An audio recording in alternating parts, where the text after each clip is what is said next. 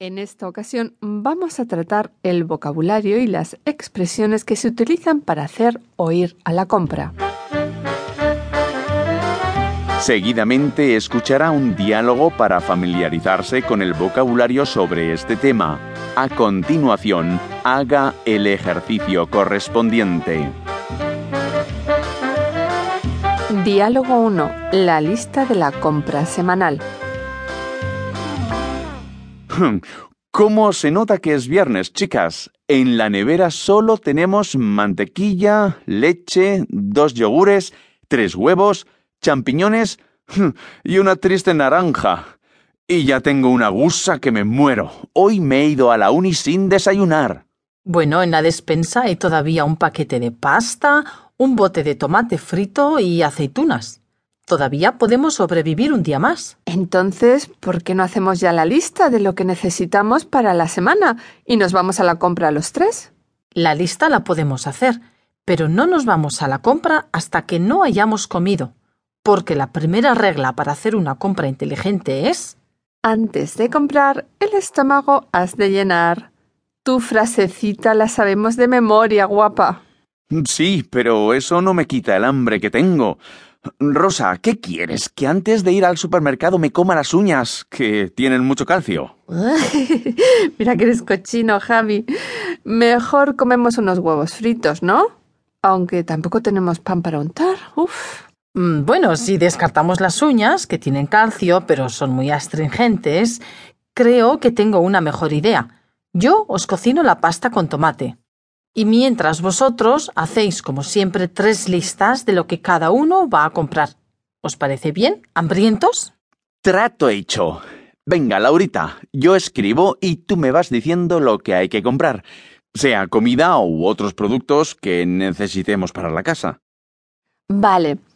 Pues en la lista de la comida nos falta de todo. Carne, pescado, frutas, verduras. Todo esto lo podemos ir eligiendo dependiendo de los productos de temporada. Y luego apunta los productos básicos. Huevos, queso, embutido, legumbres, hortalizas, pasta, cebollas, ajos, patatas, cereales para el desayuno, frutos secos, tostadas, mermelada, pan, chocolate y café. Ah, y también apunta algunas latas de atún, sardinas, guisantes, tomate frito, aceitunas negras y verdes. ¿Algo más?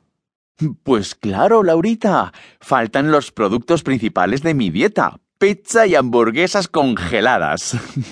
y las salsas de tomate, mostaza, mahonesa. Ah, y también falta un paquete de sal, azúcar y harina. Y alguna chuche, patatas fritas, y podemos comprar galletas o algún dulce. Y ahora la segunda lista con los productos de limpieza, baño y cosmética. Apunta. Cápsulas para el lavavajillas. Detergente y suavizante para la ropa. Pasta e hilo dental. Jabón líquido para las manos. Champú y máscara para el pelo. Y por último, la lista de las bebidas, que será la de siempre. Tres cajas de agua sin gas, una caja de limonadas, cuatro botellas de tinto de verano, tres zumos de tomate y tres de gazpacho. Ah, y una caja de leche desnatada. Punto final. Y claro, esta lista, como siempre, le toca al cachas de Javi, ¿no? Y más que te vas a poner con este plato de espaguetis que he preparado. Venga chicos, a comer y a reponer fuerzas para hacer después la mega compra de la semana. ¡Wow! Mmm, huele que alimenta, Rosa. ¿Qué haríamos sin ti? Uy, pues con el hambre que tengo, hincarle el diente a ella.